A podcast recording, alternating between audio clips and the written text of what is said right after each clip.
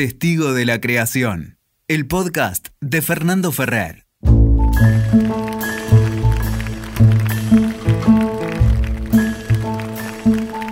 Hoy estoy muy contento y hay dos razones fundamentales para esta alegría y este agradecimiento que siento.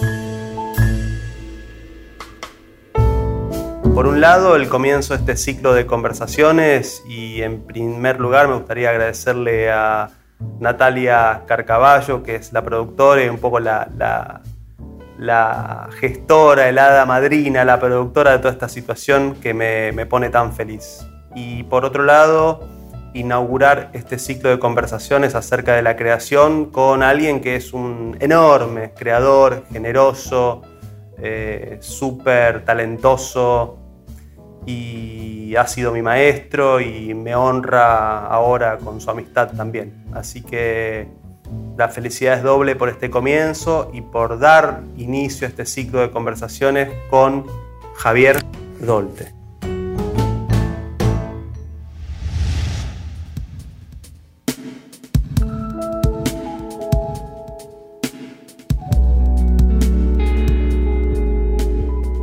Javier, ¿cómo estás? Hola, ¿qué haces? Fer, ¿cómo va?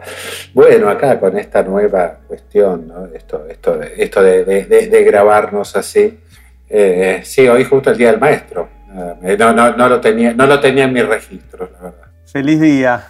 Gracias. Em, y precisamente un poco charlar en relación a la creación, ¿no? Eh, tomando, pensando por dónde arrancar, se me venía otro querido maestro como Ricardo Monti y, su novela La creación como, como, punto de partida. Y un poco la idea de estas conversaciones es charlar en la cocina con, con vos acerca de básicamente cómo, cómo cocinas tus, tus platos, ¿no? Cómo creás, cómo, como una primera duda, una primera consulta o algo como punto de partida es esto. ¿Cómo, cómo empezás? ¿Cómo creás?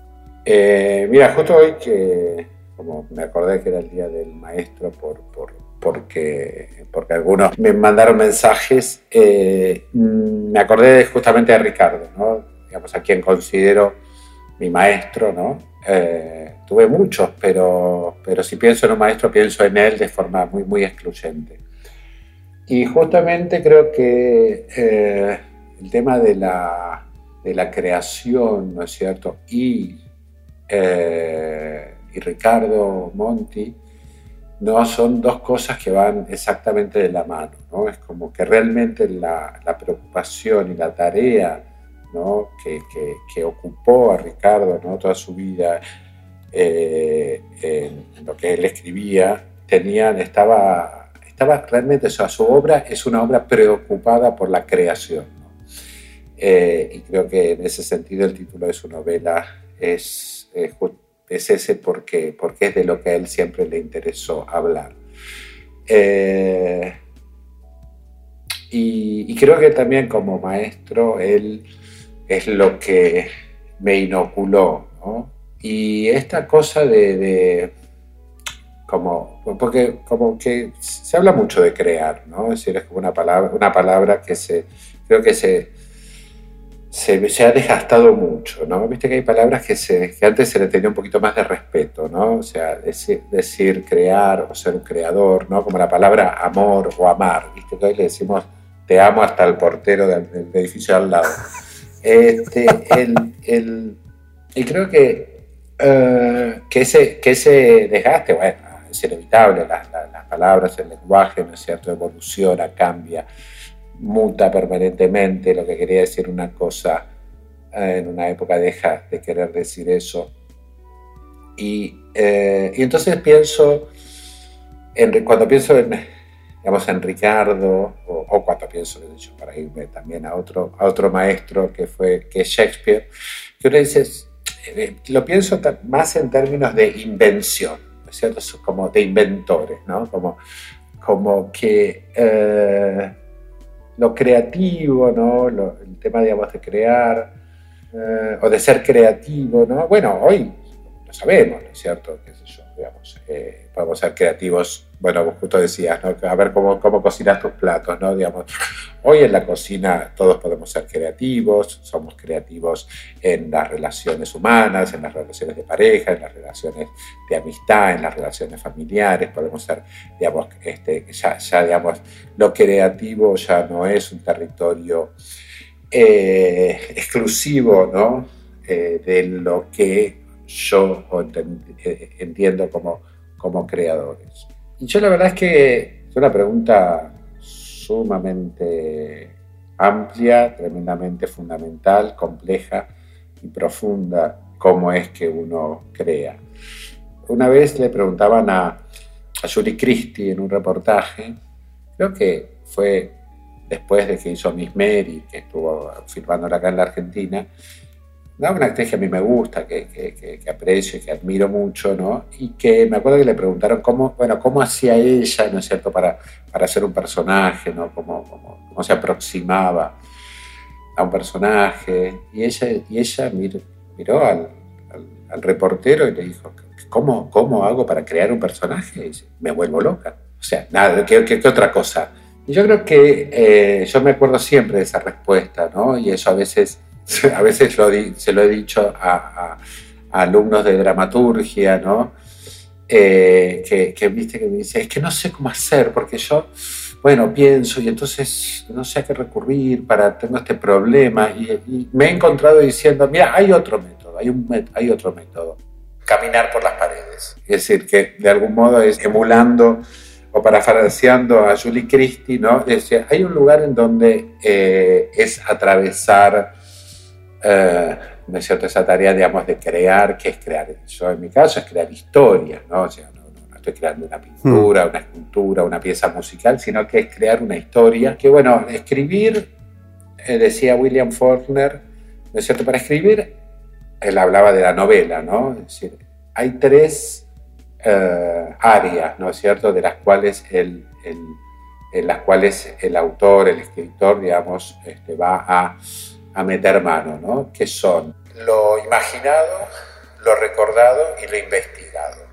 ¿no? Qué bueno eso. Y, uno puede observar, ¿no es cierto?, en las obras ajenas, y lo puede también observar en las propias, ¿no es cierto?, cuánto hay de cada una de estas tres cosas, ¿no? Es decir, eh, cuando yo pienso en Marta Stutz, hay una gran porción de lo investigado, ¿no es cierto?, ¿no es cierto?, hay una gran porción de lo, de lo imaginado y hay una pequeña porción de lo recordado, ¿no?, porque porque de algún modo yo escribo una obra que ocurrió en el 39 y por lo tanto de ese universo no tengo recuerdos, sino que bueno, puedo tener recuerdos de relatos de oídos en mi infancia. Pero yo creo que, que a esas tres cosas, ¿no es cierto? Hay otra que no es que William Faulkner eh, la ignorara o la desechara o la excluyera, y que tiene que ver con esto de volverse loco, ¿no? de caminar por las paredes. Y que, y que, yo, y que si yo lo pienso en relación también a Ricardo Monti, pienso que esa otra área, ¿no es cierto? Tenemos eh, este, lo recordado, lo imaginado, lo investigado, y yo digo, y me falta el cuarto conjunto que sería eh, la indagación en la propia alma. Eh, y, que, y eso Ricardo lo tenía. Es decir, Ricardo buceaba dentro suyo, ¿no? Es decir, es como que que era un fiel, uh, un, fiel buscador de la verdad de su propia alma.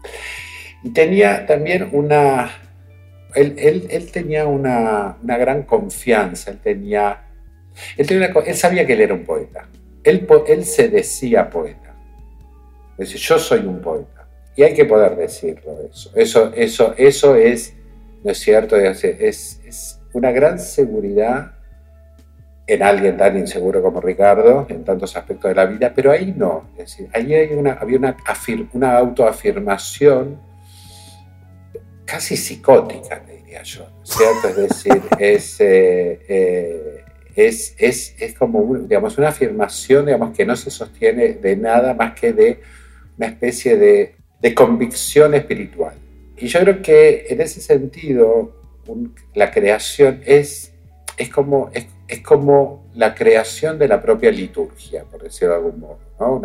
es una, establecer una cantidad de valores propios de, ¿no es cierto? de la obra, que luego los demás verán como, uy, estas son las obsesiones de Ricardo Monti, estas son las obsesiones de Shakespeare, estas son las obsesiones de Alejandra Pizarnik, estas son las...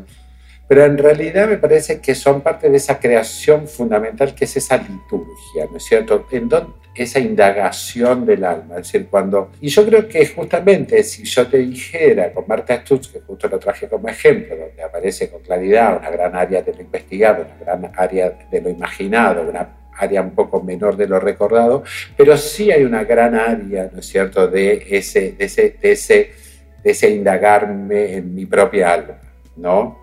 Y que en algún sentido, digamos, esto puede, de indagarse en el propio alma tiene que ver con muchas cosas, tiene que ver con poder sumergirse, digamos, en el alma de los personajes, ¿no es cierto? Eh, en poder eh, transitar con la imaginación, ¿no es cierto? Con la emoción este, los puntos de vista, ¿no? esas subjetividades, ¿no? esos personajes, ser fiel a esas subjetividades, no es pegarse esta especie de viaje, ¿no? que es un viaje interior y al mismo tiempo es un viaje interior donde uno va a buscar muchas voces, más voces este, de las que tenemos, ¿no es cierto?, en nuestra vida cotidiana. En nuestra vida cotidiana nosotros tenemos varias voces, pero son que tienen que ver con nuestras creencias, nuestras opiniones, nuestras eh, ideas. Eh, pero en la hora de, de crear teatro, de crear una obra de teatro donde justamente la multiplicidad de puntos de vista nos obliga, ¿no? digamos, a hacer un ejercicio aún mayor, ¿no? Entonces, que es ponernos realmente, digamos, en esos, ¿no es cierto?, en, lugares de indagación, ¿no es cierto?, más riesgosos. Ahora mientras hablábamos, eh, me acordé de algo, ¿no?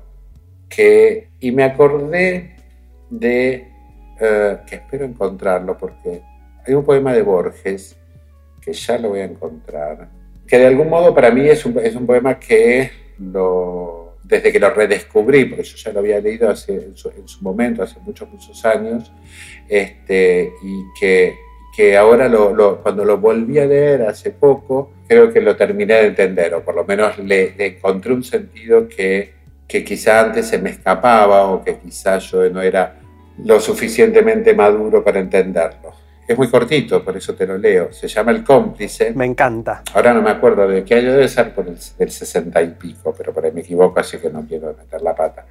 Y que dice, me crucifican y yo debo ser la cruz y los clavos.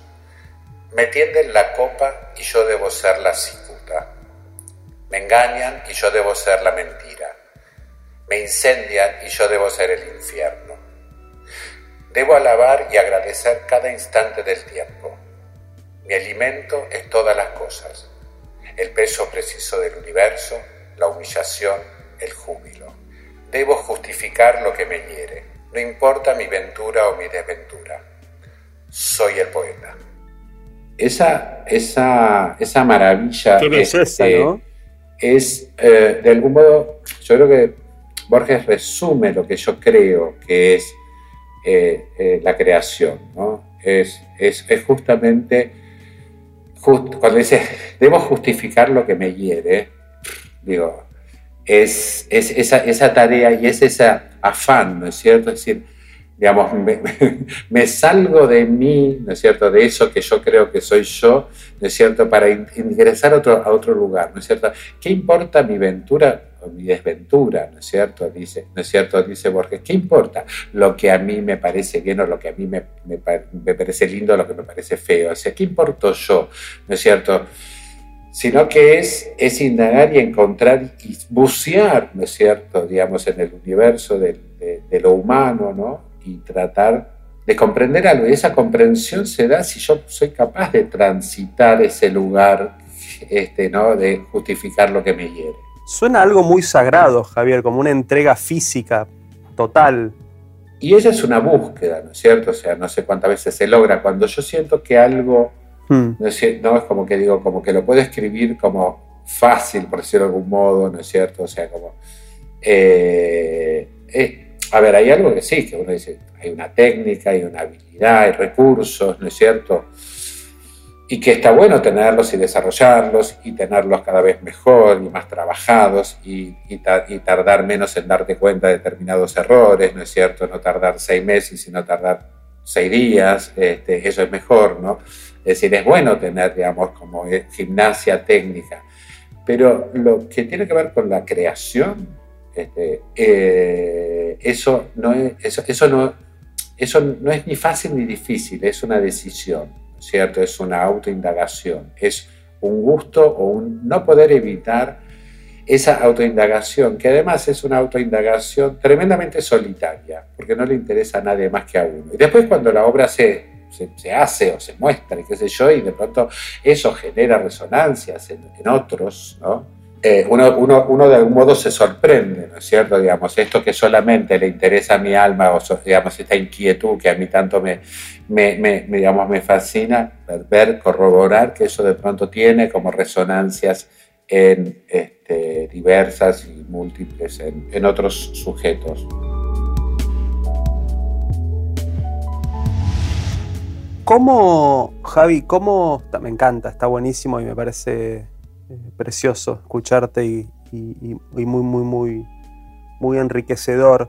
¿Cómo concretamente vos, eh, estoy siendo muy, muy básico y minimizando una cosa que pareciera ser inabarcable y a la vez es tremendamente física, tomando un poco el poema que, nos leíste, eh, es, ponerse en el lugar de situaciones, de emociones, de imágenes propias y demás. Pero bueno, ¿cómo vos? Me da como mucha curiosidad saber, hasta te diría físicamente, cómo es tu si tenés una rutina, cómo haces, cómo, cómo propicias esa liturgia. Si es que existe, ¿no? O es, o, es, o es distinta cada vez, no lo sé, me da curiosidad. A ver, sí, te puedo contar cosas, ¿no? Sí, es, eh, escribo no, no, escribo de día, eh, no escribo de noche, escribo en silencio, no, no, me gusta poner música. No me molesta que haya alguien de la familia por ahí que esté dando volulando. no me molesta. No me gusta encerrarme, no me gusta escribir en bares, no me gusta, eh, me gusta escribir en mi casa, en general siempre es en el mismo lugar. Este, que como siempre hay el impulso inicial, muchas veces se, digamos, se ha dado de forma, bueno, sobre todo como estamos hablando de teatro, donde eh, hay algo que, que, que decir, ahí tengo ganas de trabajar con tal o con cual. Entonces eso de algún modo a mí muchas veces me ha servido como puntapié inicial, ¿no? Para decir, bueno, vamos, hagamos algo y me pongo a pensar y, entonces, entonces eso me permite que aparezcan, ¿no es algunas ideas que alguna vez tenía, como pasó con personitas, ¿no? Eh, había una voluntad de trabajar con determinada gente que era este grupo de actores y actrices y que y, entonces recuperé y dije, ah, es el momento de poner en práctica esta viejísima idea mía de esta intuición que tenga que ver con, bueno, las personitas este, eh, que, que, de la que habla, de las que habla la, obra. Hay otros casos, como me pasó ahora durante la cuarentena, escribí, dice que yo en la narrativa incursioné un poquito, escribí una novela. Te iba a preguntar si había diferencias o la liturgia es, común, cómo es la creación también escénica, ¿no? Se me cruzaban como distintos campos de creación. Sí, cuando eh, no, bueno, justamente la narrativa aparece en mi vida, eh, más allá de que ya había escrito algún relato, algún cuento, qué sé yo, pero cuando yo me decido a escribir la novela, en realidad justamente tuvo que ver con con que, como decir, que hay que sea solo escritura, ¿no? Es decir, yo, en ese momento decía, bueno, yo sé que me puedo escribir una obra de teatro y yo sé que se va a hacer, se va a estrenar, se va a publicar, ¿no es cierto? Eh, y quería como recuperar algo de del adolescente que yo que fui alguna vez y que escribía por el hecho de escribir y de crear, de inventar un mundo, de inventar algo que no estaba allí, ¿no? Aún cuando, o sea, y, que no, no pensaba, y además más, pensaba, estaba seguro que nunca se iba a, eso, a, traspasar el, mundo del círculo de mis amigos, ¿no? Es decir, eh, y sin embargo la escritura tenía un importante lugar más allá de toda vidriera, de toda mirada externa o aprobatoria. Exactamente. Entonces, escribir la novela fue una manera de descansar de eso, ¿no? ese impulso inicial. Y después fue realmente algo tan, tan, tan... Eh, fue un viaje, fue, fue vivir otra vida en paralelo durante el tiempo que escribí la novela. Era, yo viví una vida en paralelo, o sea, en mi casa no lo sabían, pero yo cuando estaba en la compu yo me iba a otro a, un universo paralelo donde pasaban otras cosas, donde pasaba, había un montón de gente. O sea, vos creabas un mundo y ese mundo también te creaba a vos un mundo paralelo al, que, al, visible por todos los demás. Algo así, es decir, eh, eh, eh, que, bueno, pues yo pienso que hay una parte de la, de la justamente de la creación tiene, que tiene que ver con eso, ¿no es cierto? Con, con habitar otro hmm. universo que está, o sea, bueno, creo que es Polelor eh, que dice, hay otros mundos en este mundo. Y yo creo que ese otro mundo que hay en este mundo es cuando lees un libro y lo lees, ¿no es cierto? O cuando lo escribís, ¿no? tiene algo de mucho vértigo, de mucho y yo creo que uno escribe ese universo paralelo, ¿no? Y yo creo que también lo interesante es cuando esa, cuando la, digamos, cuando la escritura justamente este, eh, se independiza, ¿no es cierto? en un sentido de, uno. A ver, esto no quiero que suene, viste, como esotérico, ¿no? Ni, ni, a ver, pero ¿cómo, ni mágico. No, pero es lo, un poco lo que yo siempre digo, digamos, uno, bueno, dice, ay, voy a empezar a escribir esto, entonces, esta historia, ¿no? Con este personaje o esta anécdota, y uno siente que domina, que, que decide, voy a empezar a escribir esto. Pero a las tres páginas ya no soy más, ya no es que, no, no es, ya no hago lo que quiero. Ya tengo que empezar a someterme y a respetar las reglas de lo que yo mismo empecé a crear, ¿no es cierto? Entonces, entonces tengo como la obligación, ¿no es cierto?, de decir, ay, ¿cómo piensa este personaje, no? Y ya, ya, no es cualquier cosa, ¿no? O sea, no, no, no cualquier cosa, no. es bueno, la famosa frase que creo me escuchaste decir mil veces, que es cualquier cosa mientras no sea cualquier cosa, es decir, donde que empiece a tener una coherencia interna, ¿no? Ese universo que, de lenguaje y de historias y de personajes y de, este, y de situaciones, ¿no? Digamos, tiene que empezar a tener, ¿no es cierto?, una, digamos, una, una, una cierta lógica, tiene que tener una cierta, digamos, organicidad, ¿no? Y... Eh, y entonces uno está sometido, ¿no es cierto?, a esas reglas. Entonces uno... Eh, vos no decidís, digamos, vos, eh, supongo que sí decidís, pero, pero hay un punto en donde la obra se manda a sí misma, digamos, va organizándose a sí misma. Antes de escribir, vos ya tenés ¿Ya, sabes a dónde vas a llegar? No. ¿O, o arrancás? ¿Cómo arrancas? No, arranco, arranco con. Como muy curioso. no, uno arranca con intuiciones. No, no, no. no. son intuiciones. Uno tiene hipótesis de, de, contenido, hipótesis de situaciones, hipótesis de sentido, hipótesis de, final, a dónde puede, a, dónde puede llegar. Pero el proceso, digamos, de la, digamos, de la escritura, creo que, que es digamos, que, que tiene que, que, tener una, eh, una instancia de aventura, ¿no? Que uno no es que, porque uno no, si no uno no escribe, sino que transcribe, no lo que tenía, o sea, es pasar lo que tenía en la cabeza al papel. Hay veces que la escritura fluye, ¿no es cierto? Entonces es cuando los procedimientos están totalmente este, eh, aceitados en funcionamiento, y a veces si uno se da cuenta de cuáles son los mecanismos de esos procedimientos que hacen que uno escriba y su fluye y fluye y fluye y fluye y fluye. Porque uno creo que está como de algún modo como enganchado en la, en la ¿no es cierto? En la, bien enganchado, bien sincronizado ¿no? con este, los personajes y las ideas y las situaciones que están desarrollándose en esa ficción.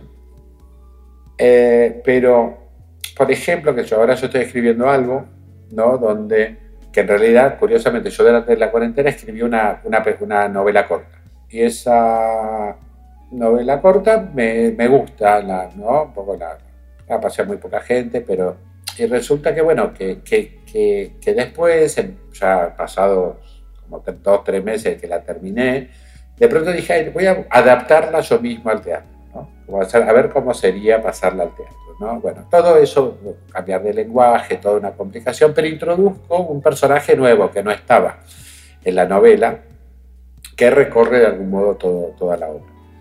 Y me daba cuenta, digo, eh, no termino de saber cómo piensa, no termino de conocer esta, este, este, personaje, no, no, termino de saber cómo piensa, es muy importante ¿no? saber cómo piensa. Que vos creás, que, exacto, que vos estás creando, pero desconoces. claro, pero una cosa es que se te ocurra algo y lo pongas en un papel, y otra cosa es crear. Entonces, y yo creo que crear... ¿Cuál es la diferencia? Y ahí es, para mí es la cosa, es decir, donde crear no es, eh, eh, no es hacer lo que uno quiere, crear no es, digamos, este, hay, una parte que sí es agarrar y tirar pintura en las paredes, por decirlo de algún modo, hay una parte de la creación que es tirar pintura en las paredes, pero hay otra parte de la creación que es mirar cómo quedaron las paredes, ¿no? Como manchadas con esa pintura y, y tratar de entender que allí se generó un lenguaje. Entonces, ¿Y cómo haces para leer eso, esas manchas? ¿Cómo, ¿Cómo adquirís ese? Porque pareciera que entonces crear tiene que ver con poder leer esas manchas que uno tiró en la pared. Y absolutamente. Y yo creo que sí, que siempre lo digo, digamos, en la, clase de dramaturgia y todo, siempre estoy diciendo, o sea, o sea, es el tema para poder escribir es, es aprender a leerse. O sea, eh, no hay un, no hay, no hay, no hay un aprender a escribir, hay un aprender a leer.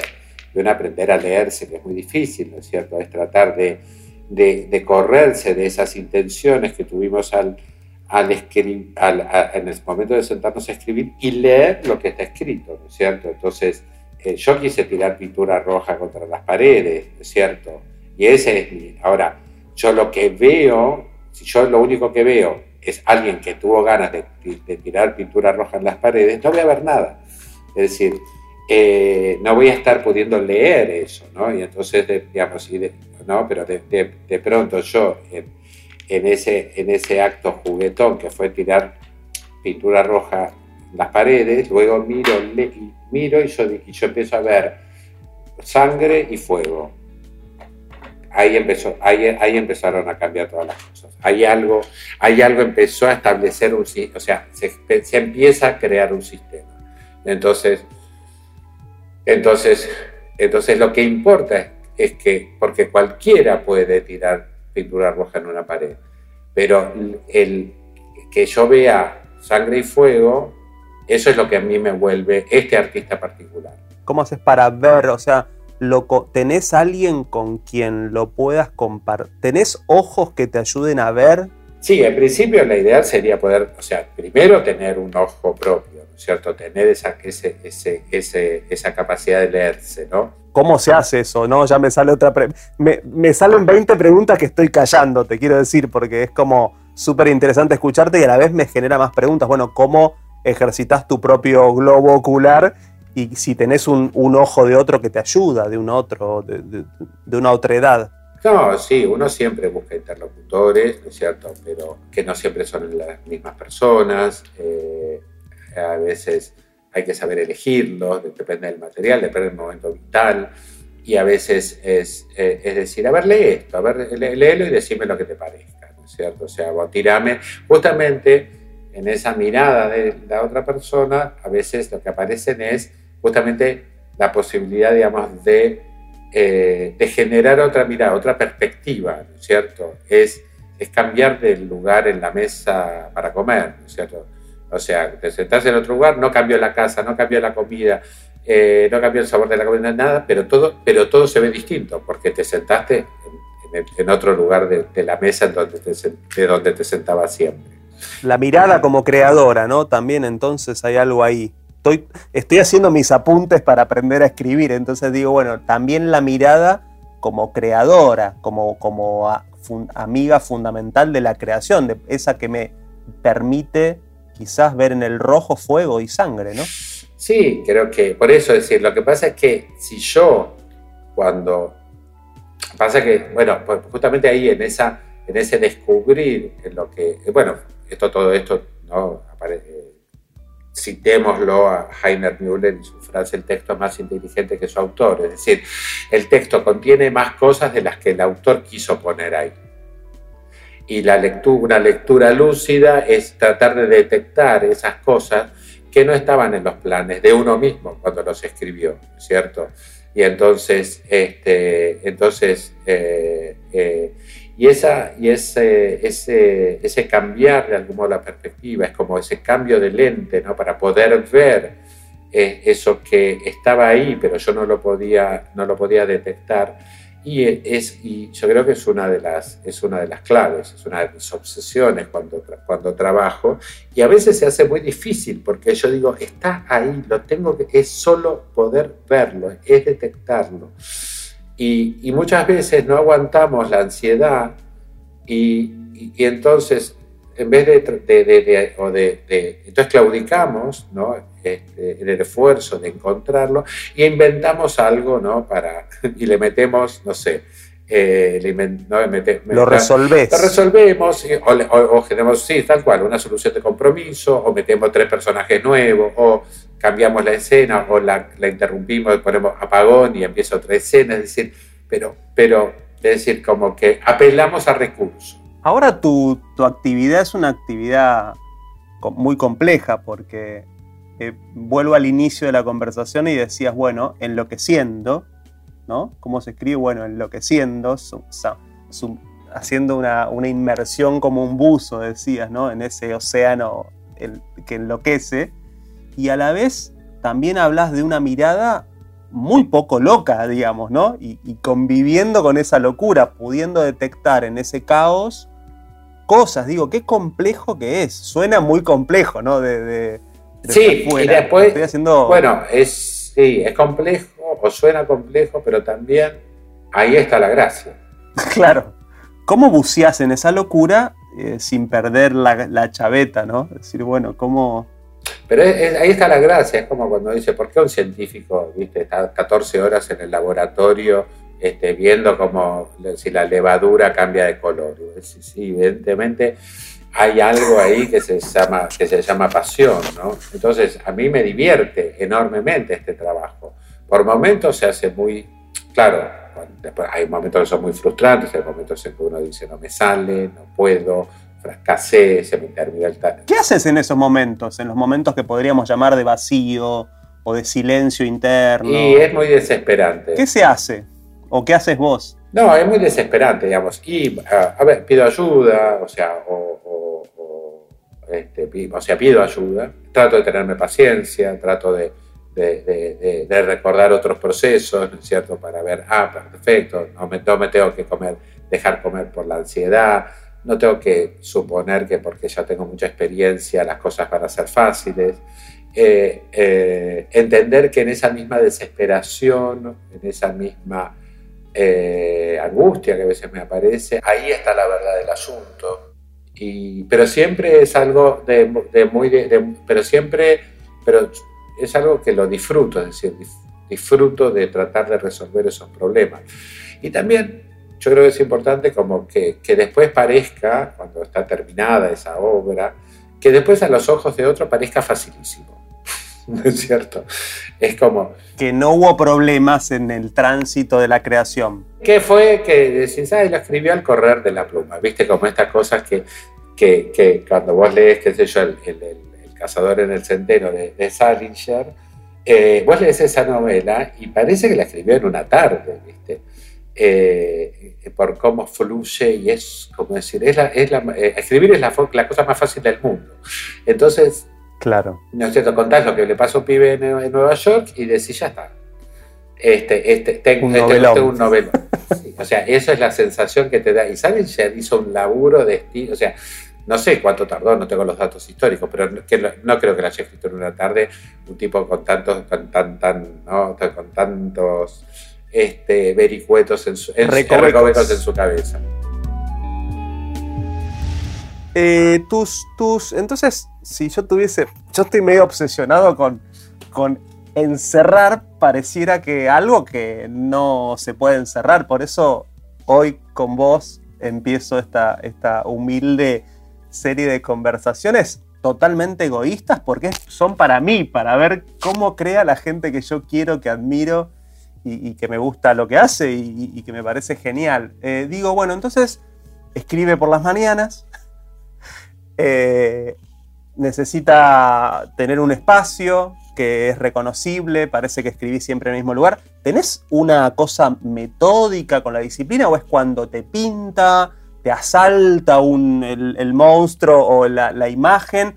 ¿O todas las mañanas a las 8 te pones a escribir pase lo que pase? No, no, no, no, no tengo esa disciplina, pero sí soy muy trabajador. ¿no? Que no son dos cosas que siempre coincidan.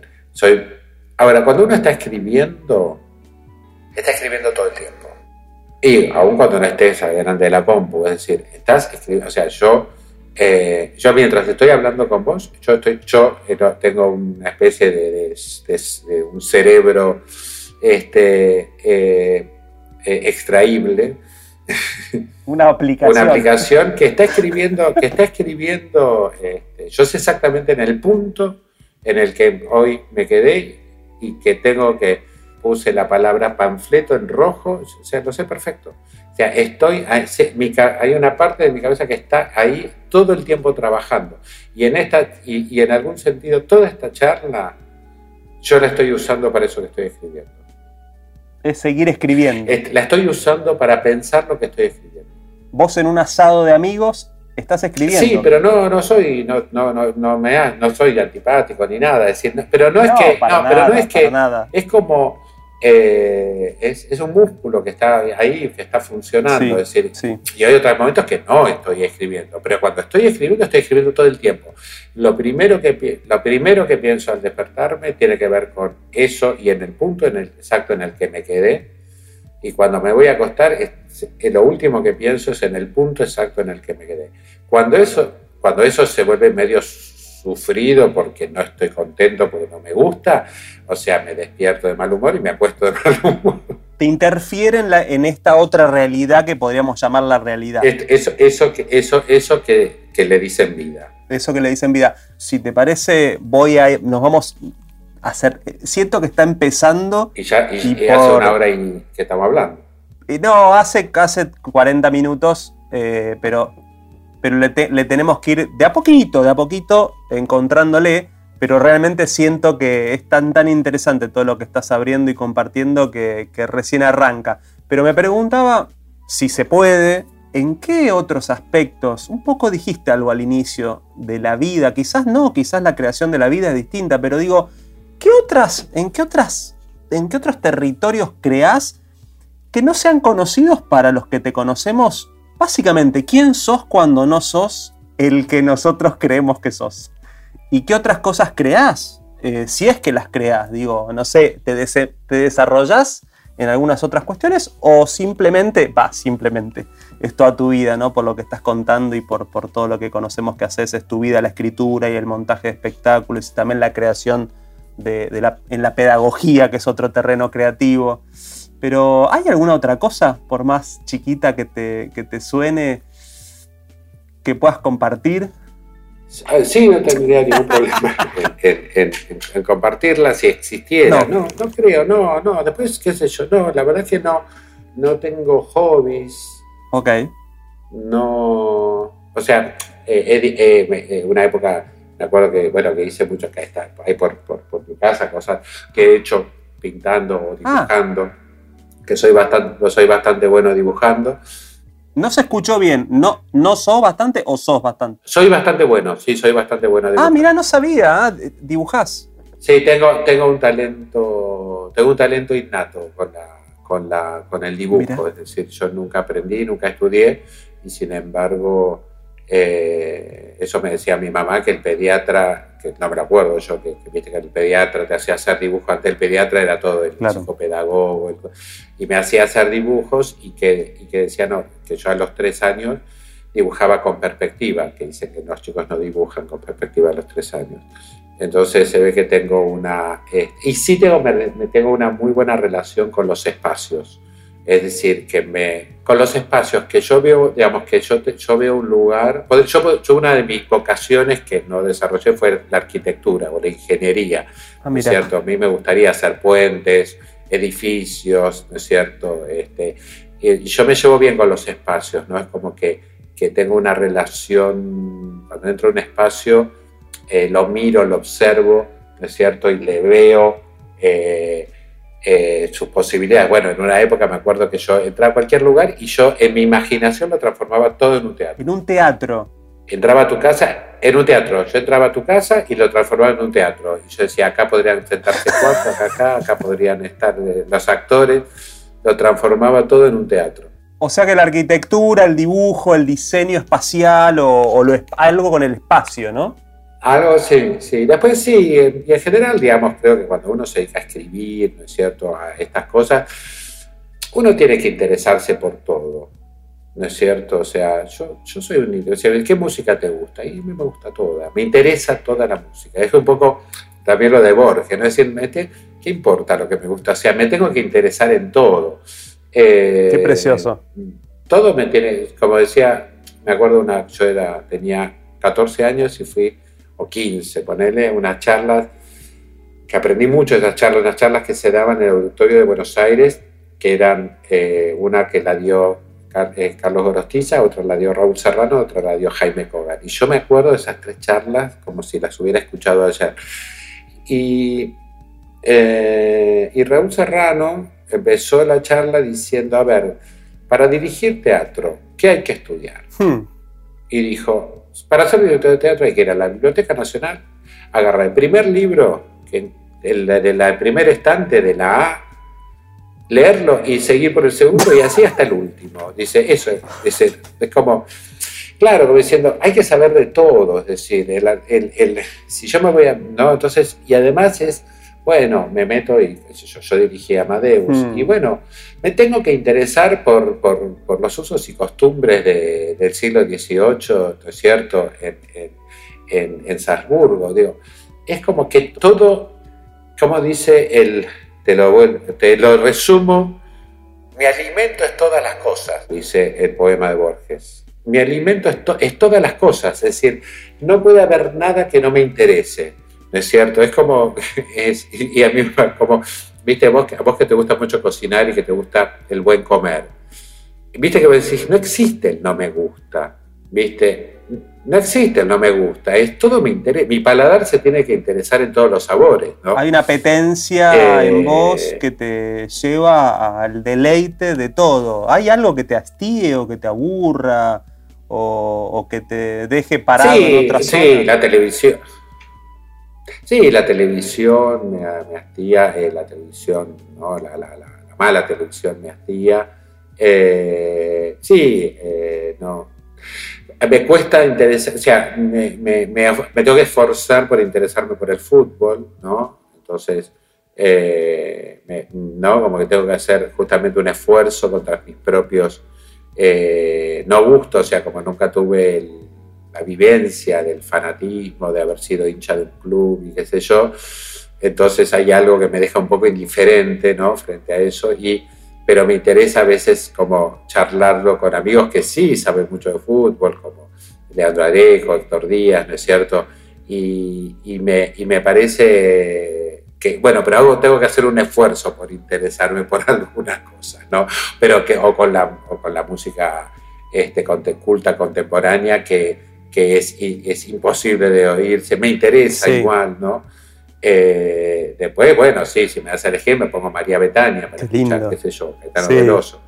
Pero me parece eso, como que es lindo interesarse, eh, interesarse por todo, interesarse por los, por, por, por, bueno, por las cosas, por, por lo popular, por lo, ¿no? por conocer, viajar, eh, haber podido viajar tanto y haber podido conocer otras idiosincrasias, ¿no?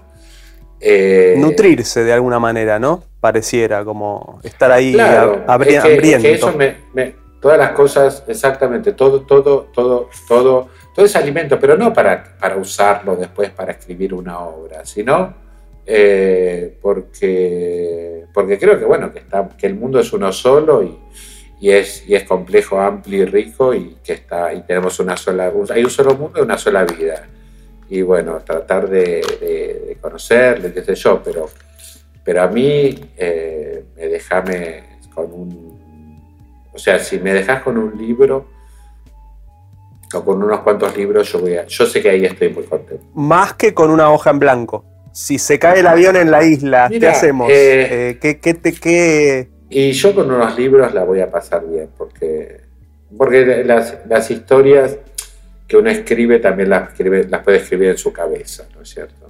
qué sé yo, bueno, también es el, famoso que te llevarías a una isla, no. no, no. Caí en ese cliché, pero me dio curiosidad. Es, eso, eso es un, es, es, un, es un cliché. Me llevo, no, me llevo, me, me, me llevo, claro, no, me llevo una pistola y me, y, la uso. Bueno, no, no, es. Y me rajo, y me rajo, me, me rajo, rajo No, bueno, eh, la verdad que me dan ganas de, de, decirte, además de gracias, que de hacer otras de acá un tiempo, eh, porque es tan, tan enorme lo que estás creando. En esta conversación empezó a aparecer todo un mundo. Yo te quiero mucho, somos amigos, has sido mi maestro, pero te estoy conociendo eh, también en esta conversación, así que quería agradecerte y de alguna manera quizás decirte que en algún momento te voy a volver a molestar con, con una invitación para, para, para, para conversar.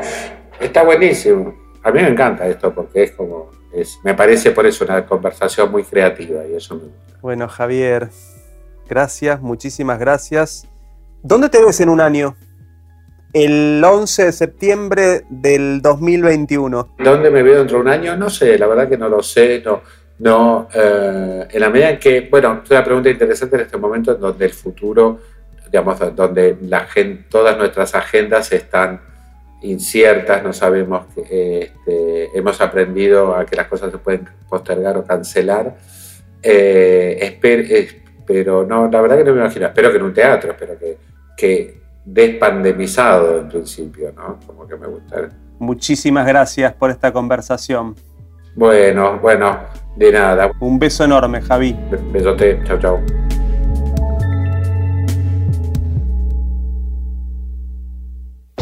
Escuchaste Testigo de la Creación de Fernando Ferrer. WeToker. Sumamos las partes.